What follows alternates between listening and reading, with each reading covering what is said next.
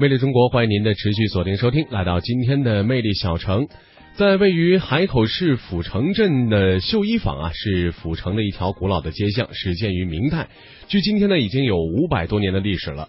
那么自从明代以来啊，这条街巷是聚集了众多秀才在会馆当中求学，并且呢是居住着许多大户人家。像封建社会的读书人啊，都爱穿着刺绣的衣裳。那么当朝皇帝呢，也是鉴于此处的学生聚集，人文未起，所以说呢是亲赐了绣衣坊的牌坊名，并且呢很快就声名远播了。在接下来魅力小城的这个环节当中呢，我们就跟随着海口广播电台的同行们，一同来了解古老的这条街巷绣衣坊的故事。绣衣坊不仅是海口府城地区一条古老的居民巷，也是当地最具民俗文化的一条街巷。街巷始建于明代，明代以来，这条街巷聚集了众多秀才在会馆中求学，并居住着许多大户人家。相传明代当朝皇帝因为这里学子聚集，人文未起，亲赐绣衣坊牌坊名。封建社会的读书人都穿刺绣的衣服，因此绣衣坊因皇帝题赐坊名而声名远播。从绣衣坊的南门入口进入，可以看到一个古韵十足、造型别致的门牌楼。门的顶部用琉璃和细瓦做装饰，在琉璃的两边各盘旋着两条龙，很是威严。两条门柱很粗壮，用红漆刷成，常年累月雨打风吹，柱子上的漆已经淡褪，因而更显其沧桑。牌楼上书写着“绣衣坊”三个金色大字。绣衣坊到处都充满着浓浓的历史气息。时过境迁，绣衣坊遗存的文物主要有大井、燕皇庙和古民宅。绣衣坊现存的文物中最为著名的，首先要数大井。大井位于绣衣坊中段大井巷三号旁，井形成圆状，用石块砌成。这口井始建于明代，清乾隆丙寅年、咸丰八年都有重修。同治元年立井碑。家住距离大井最近的居民莫阿姨，已经在绣衣坊居住七十多年了。她的女儿胡雪媛说：“她那个井当时是有一个石碑，上面有很多很多人的名字。”然后我妈来的时候呀，她那个井的石碑的名字那个已经没有了。这个井啊，我们久不久会清洗一下，因为之前怕很多小朋友不懂事啊，丢些垃圾过去，所以现在才锁住的。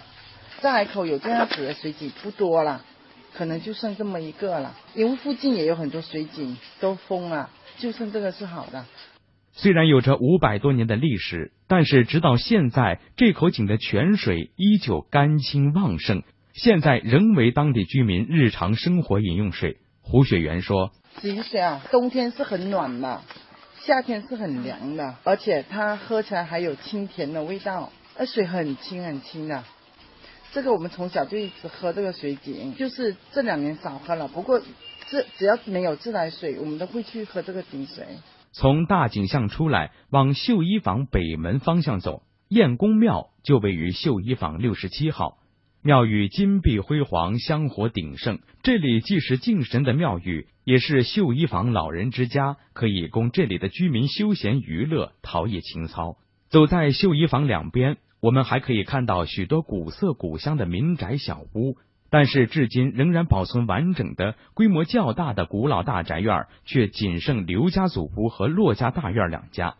历史上。绣衣坊曾经有刘家、骆家、倪家、李家、冯家五家著名的大宅院，明清时期都是大户人家，并多有出仕为官者享誉坊中。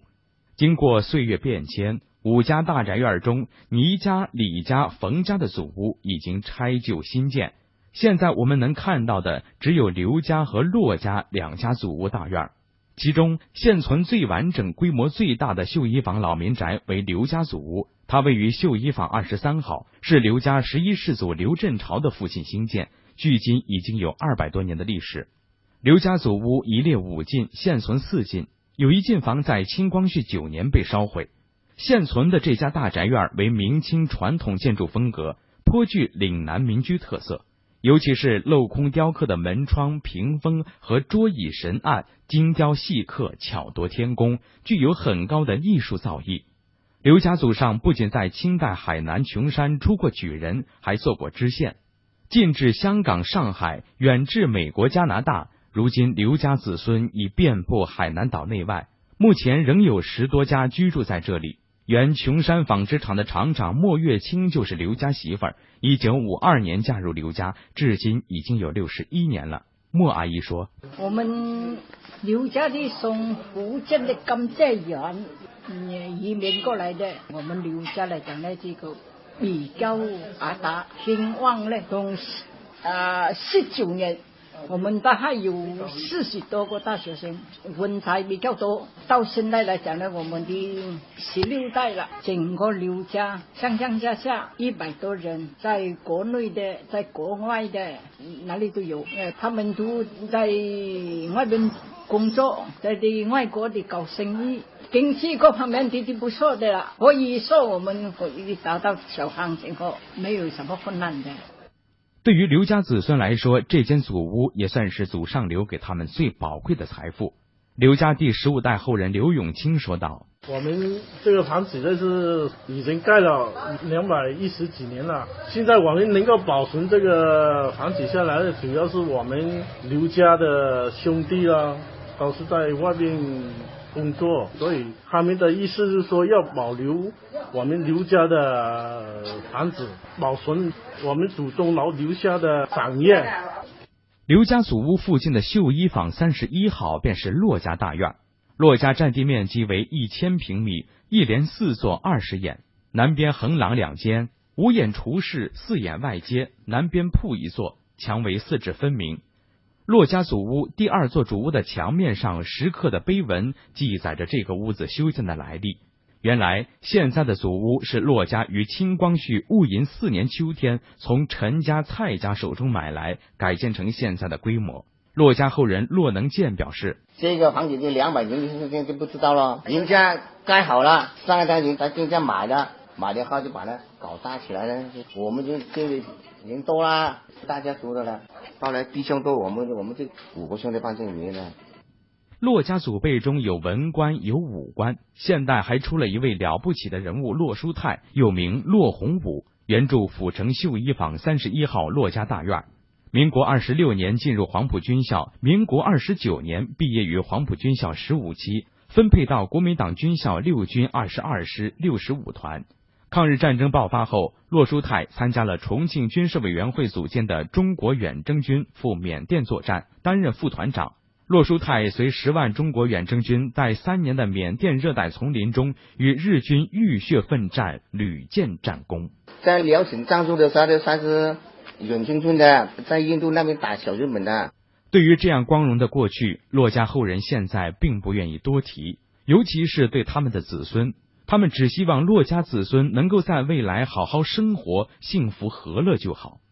绣衣坊两边不仅是居住街巷，也有不少居民借地生财，经营起小本生意，将临街巷的屋面改成铺面，或出租或自营。所以不时看见一两家店铺零星的点缀在小巷中，使这条古老的居民小巷也透出一点商业气息，俨然成为一条具有古城特色的商业街。市民骆能任说：“经过改革开开放后呢，这差不多变成个商业街了。每每家每户都有那个铺面起来，挺热闹的地方了。”海口是个移民城市，绣衣坊有很多外来人口租住。这里的一些店铺，大部分是岛外的人在经营。当然，无论是匆匆过客还是坊间居民，大家都对绣衣坊有着特殊的情感。现在的绣衣坊就像一个和谐的大家庭。骆能任说：“我们从小就在在这里长大了，大家生活在一起都比较和谐，还有很方便。这这里还有一个小学，菜市场啊都是很近的，生活环境呢我们都很满意了。”如今走在旧时铺就的石板路上，不经意间就能捕捉和感悟到绣衣坊承载和浸透着的古城气息。水泥屋与旧民房相伴。历史与现代交融，古朴与时尚共存，这就是绣衣坊。